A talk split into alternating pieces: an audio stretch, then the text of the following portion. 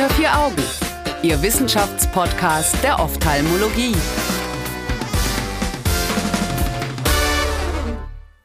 Herzlich willkommen zurück bei Unter vier Augen, dem Ophthalmo-Podcast. Schön, dass Sie wieder zuhören. Mein Name ist Annika Licht. Ich bin Assistenzärztin in der Augenheilkunde und spreche heute wieder mit Frau Dr. Latz über die Hornhaut. Schön, dass Sie dabei sind. Vielen Dank für die Einladung. Ja, vielen Dank Ihnen fürs Kommen und vielen Dank an der Stelle auch nochmal an Sanden für die Unterstützung in diesem Themenmonat, bevor ich es vergesse. Ähm, gut, also wie versprochen, wir sprechen heute über die trockenen Augen.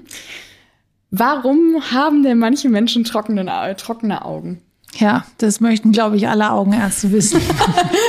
das, das ist so das, der Dauerbrenner, der alle Augen feucht macht eigentlich, die trockenen Augen. Ähm, und die ähm, Beschwerden am höchsten treibt. Quasi. Die Beschwerden am höchsten treibt. Und das ist, liegt eben daran, dass eigentlich der hauptrefraktive Anteil am Tränenfilm stattfindet. Das heißt, wenn am Tränenfilm irgendwas nicht stimmt, ja. dann sieht der Patient schlecht.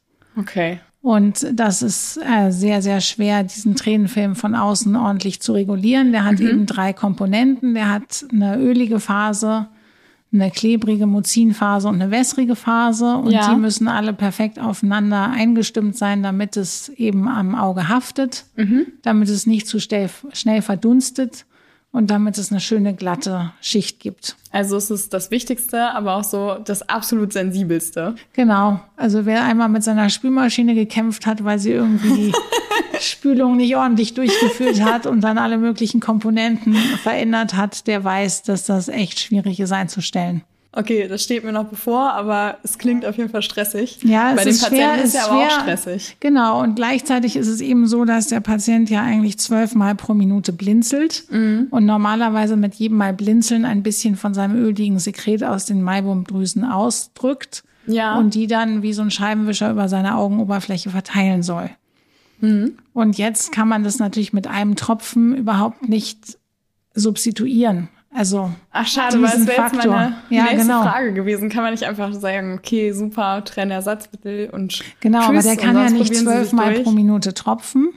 Das heißt, da fangen dann an, die Tropfen entweder dickflüssiger zu werden, damit sie länger am Auge verbleiben. Aber wenn ja. sie dickflüssig sind, machen sie eben auch die Sicht wieder schlechter. Ja, okay. Und wenn sie zu flüssig sind, dann fließen sie schnell wieder ab. Uff, okay. Also das ist schon mal sozusagen die Mechanik des Tränenfilms und dann kommt dazu, dass es auch noch so einen äh, Vicious Cycle gibt mit dem, dass die Hornhautoberfläche, wenn sie geschädigt ist, auch eine ganze Entzündungskaskade losschickt. Mhm. Und diese Entzündungskaskade im Rückeffekt gleichzeitig die Zellen, zum Beispiel die Becherzellen, die diese Muzinschicht machen, ja. wieder schädigt, Super. sodass man dann quasi eine geschädigte Oberfläche hat, weil der Tränenfilm instabil ist und gleichzeitig eine weitere Schädigung hat durch diesen Entzündungszyklus.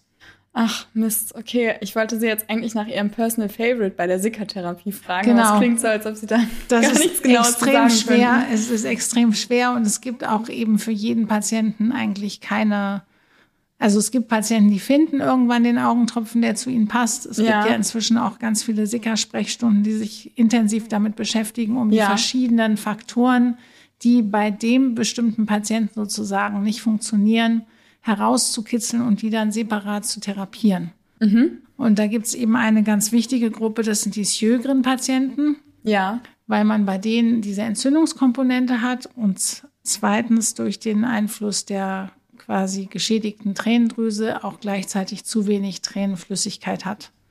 Äh, genau, also Sjögren, vielleicht noch mal ganz kurz, ist so eine Autoimmunerkrankung aus dem rheumatischen Formkreis. Also genau, die die Tränendrüse eben auch mit betrifft.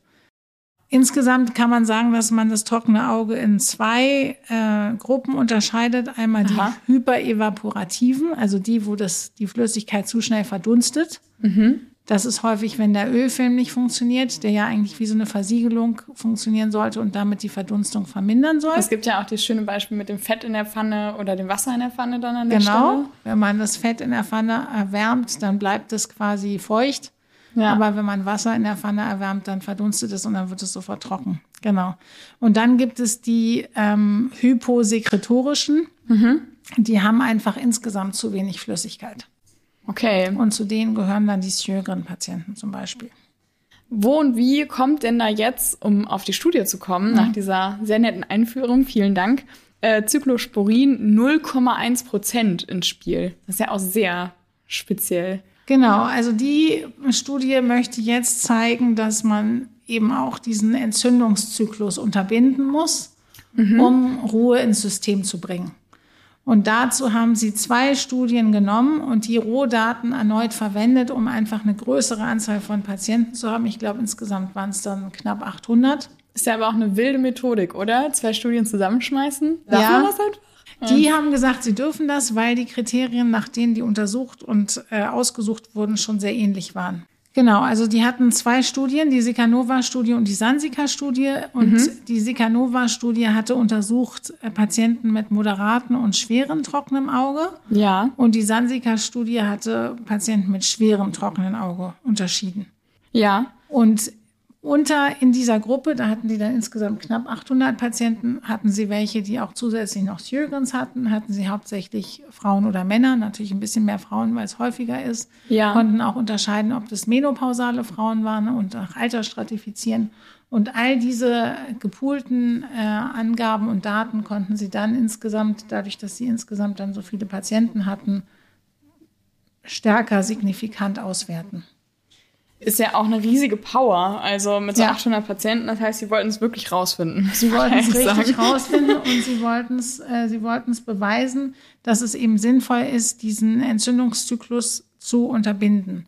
Mhm. Beim Entzündungszyklus gibt es ja auch die Möglichkeit, das mit Cortison zu behandeln. Ja, wollte gerade sagen, es gibt auch Softer Quad zum Beispiel, genau. was man verschreiben kann. Ist auch ein schönes Präparat, aber Cortison hat eben den Nachteil, dass es kataraktogen und Druck erhöhend ist oder ja, sein kann. Okay. Und deswegen ist eigentlich die generelle Leitlinie, dass man das nicht langfristig, also jetzt nicht für sechs Monate, zwölf Monate oder Jahre mhm. in der Form verwenden sollte. Man hat auch viele Glaukompatienten, die irgendwie durch die ständige Tropferei auch eher ein gereizteres Auge haben und dann könnte man denen jetzt zum Beispiel nicht so ohne weiteres Softer Cord geben und genau. dann, oder Cortison. Das stimmt, wobei die Glaukompatienten waren in dieser Gruppe, glaube ich, nicht drin, weil ja, da noch okay, einen zusätzlichen also. negativen Faktor. Also die Glaukompatienten sind wirklich die ärmsten von allen, die sozusagen trockenes Auge durch die Glaukommedikation bekommen. Sehr schwer zu behandeln. Ja, aber, aber vielleicht in dieser man Gruppe ja ging es jetzt nur um die Leute, die, ohne dass sie eigentlich irgendwelche zusätzlichen Pathologien haben, ein trockenes mhm. Auge haben. Mhm. Und wie sind die da jetzt rangegangen oder was haben sie da rausgefunden? Genau, sie haben erstmal definiert, was ist ein trockenes Auge und da haben sie zwei Kriterien genommen. Da haben sie einmal geguckt, wie färbt sich die Hornhaut an. Das ja. ist die korneale Fluoreszin-Anfärbung. Und da gibt es ein ähm, also sozusagen Oxford Grading Scale, was sie verwendet haben, von 1 bis 4. Also 0 hat gar nichts und 1 hat so ein paar Pünktchen und 4 hat eben eine ganz schwere Anfärb, also quasi fast eine konfluente Färbung. Also wie stark die Stippung ist. Quasi. Genau, wie okay. stark die Stippung ist. Und ähm, die Secanova Moderate to Severe hat sozusagen Stadium 2 bis 4 in diesem Oxford Grading Scale von der Färb Anfärbbarkeit. Ja. Und dann haben sie, das ist eben auch das Tolle an dieser Studie, zusätzlich noch geguckt, ähm, wie was für eine Rolle spielt es für den Patienten in seinem Alltag. Da haben sie den Ocular ah. Surface Disease Index, den OSDI, verwendet. Und das ist sozusagen ein Fragebogen. Da wird gefragt, jetzt mal zum Beispiel, wie oft konnten Sie nicht am Computer arbeiten in der letzten Woche? Aufgrund okay. von trockenem Auge quasi. Mhm. Und damit konnte man auch den Übergang finden, sowohl von dem, was der, was der Arzt an der Spaltlampe sieht, zu dem, was beim Patienten im Alltag passiert. Mhm. Und ähm, diese zwei Kriterien haben sie angeschaut. Und so haben sie ihre Patienten ausgewählt. Und äh, daran haben sie auch geguckt, ob es sich jetzt eine Verbesserung durch die Therapie äh, darstellt oder nicht. Man sollte vielleicht an der Stelle noch erwähnen, dass die nicht Zyklosporin gegen nichts getestet haben, sondern gegen Trägersubstanz, ne? Also genau. gegen das Katzenorm. Genau. Also gegen das, was quasi auch in Katzenorm drin ist, um es so zu sagen. Genau, also das war sehr sauber getestet. Die Gruppe, die, äh, die Gegengruppe hatte ein sehr gutes Vehikel als Kontroll. Mhm und hatte aber natürlich gleichzeitig damit auch einen Confounder, weil dieses Kationorm oder auf jeden Fall diese kationische Trainerersatzmittelmischung, äh, das ist sozusagen eine Fett-Wasser-Mischung, eine Emulsion, gleichzeitig natürlich auch befeuchtet. Ja, ist ja nicht nichts. Ist nicht nichts, genau. Und deswegen hatten sie auch mit dem Vehikel einen gewissen Effekt, aber mhm. sie hatten deutlich signifikant verbesserten Effekt, wenn Cyclosporin mit dabei war. Okay, ist finde ich auch gar nicht so schlecht, denn äh, letzten Endes geht es ja auch nicht nur darum, ähm, dass die eben diese antientzündliche Komponente haben oder nicht haben, sondern es geht dann darum zu testen, bringt es einem wirklich mehr, wenn man es dabei hat und das ist ja vielleicht auch gar nicht so blöd, das dann gegeneinander zu testen in dem Fall, oder? Ja, und sie hatten recht harte Kriterien. Also zum Beispiel, damit der eine Endpunkt war die Verbesserung des Stainings um zwei Grade. Okay, also von zwei auf null ja. oder von vier auf zwei. Also schon erhebliche, erhebliche Schrittveränderung. Und beim OSDI, also bei dem, was der Patient subjektiv in seinem Alltag in der letzten Woche gemerkt hatte, war der Endpunkt eine Verbesserung um 30 Prozent. Da muss man ja sagen, wenn das einen Vorteil hat, äh, schmeißen wir das jetzt jedem Patienten hinterher. Genau, das ist jetzt eigentlich auch die Leitlinie, dass es eben auch relativ früh schon eingesetzt wird, quasi schon Ach, ab okay. Stadium 2 des trockenen Auges sollte versucht werden, die entzündliche Komponente mit zu unterbinden. Also schreiben wir uns jetzt ganz fett hinter die Ohren. Ja, und das war in den anderen Studien, in den ursprünglichen Sikanova und Sansika auch gezeigt worden. Also die hatten ursprünglich Patienten gehabt, die sechs Monate das Medikament bekommen haben, kontrolliert gegen das Vehikel. Ja. Die hatten alle eine Verbesserung und nach sechs Monaten haben sie den Placebo-Patienten auch das Cyclosporin gegeben und die haben auch innerhalb von den folgenden sechs Monaten noch eine Verbesserung bekommen. Aber die erste Gruppe hatte nach zwölf Monaten trotzdem noch einen besseren Effekt. Also man holt diese sechs Monate nicht innerhalb von sechs Monaten auf. Ja. Und der Effekt hält auch sehr lange an. Also auch wenn man es über noch ein weiteres Jahr gibt, mhm. gibt es eine weitere Verbesserung. Und nur 40 Prozent der Patienten werden, wenn man es absetzt, stabil bleiben. Okay, also es, also es gibt eigentlich einen Grund zu sagen, dass man das Cyclosporin auf jeden Fall für zwölf Monate geben sollte. Ja. Und auch, das konnte man in diesen Studien auch erkennen, dass es eben einen relativ langen Effekt braucht. Die Patienten zwar im USDI relativ früh, schon nach zwei Wochen sagen, dass sie eine Verbesserung merken, aber eigentlich die ähm, signifikanten Veränderungen nach sechs Monaten deutlich werden. Krass, okay. Ähm, das heißt, wir ab dem äh, Oxford Grading Scale 2, was ist das nochmal ungefähr? Kurze Erinnerung. Oxford zuletzt? Grading Scale ist, ähm, ich nee, glaube, bis zu 39, ja, das sind, glaube ich, bis zu 39 kleine Fluorescein-Stipppünktchen auf der Hornhaut. Also wir lernen alle nochmal zählen und dann legen wir los quasi. Genau. Vielen, und vielen dann Dank. hatten sie auch noch in dieser riesen Datengruppe noch sagen können, dass zum Beispiel das besonders den meisten Benefit hatten ältere Patienten über 65 ja. und die Frauen und die menopausalen Frauen. Okay, das heißt, wir haben jetzt einen bestimmten Patiententypus, bei dem wir auch noch mal extra daran denken. Genau, dass es da vielleicht besonders viel hilft. Ja. Tja, leider sind wir damit schon wieder am Ende der Podcast-Folge, liebe Zuhörer, und danken Ihnen sehr, dass Sie dabei waren. Äh, wenn Sie diese Studie nachlesen möchten oder irgendeine andere, finden Sie die auf unserer Homepage unter vieraugen.org oder in den Show Notes. Ähm, Sie können uns auch gerne Anregungen oder Feedback dalassen oder uns auf Spotify bewerten.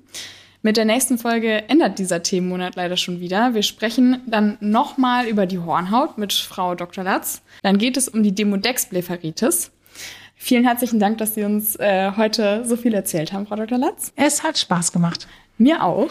Ähm, ich finde ein bisschen schade, dass nächste Woche schon die letzte Folge ist, aber vielleicht wiederholt man das ja irgendwann mal. Und ich hoffe, dass Sie, liebe ZuhörerInnen, eine gute Woche haben und bis zur nächsten Folge eine schöne Zeit. Tschüss. Unter vier Augen.